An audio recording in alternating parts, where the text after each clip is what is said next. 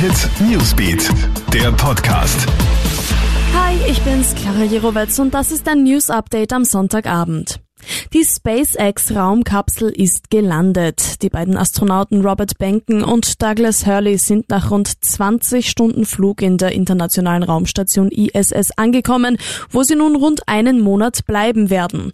Ein historisches Ereignis, denn es handelt sich dabei um den ersten bemannten Start der NASA in Kooperation mit einem privaten Raumfahrtunternehmen, dem von Tesla-Gründer Elon Musk. Nicht nur die österreichische Post, auch der Online-Händler Amazon hat nun mit Corona-Fällen zu kämpfen. In einem Verteilzentrum in Groß-Ebersdorf in Niederösterreich konnte das Virus bei acht Mitarbeitern nachgewiesen werden. Insgesamt wurden rund 1000 Tests gemacht. Alle Infizierten sind in Wien gemeldet. Im Verteilzentrum werden nun Maßnahmen gesetzt, um die anderen Mitarbeiter bestmöglich zu schützen, heißt es.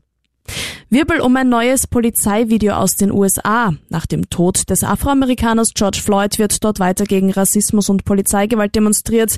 Und genau während dieser Proteste kommt es zu unschönen Szenen zwischen Polizisten und Demonstranten.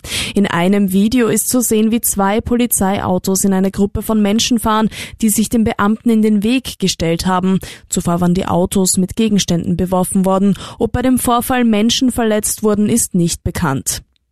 In Freistadt in Oberösterreich wollte ein Einbrecher aus einem Feuerlöscher trinken.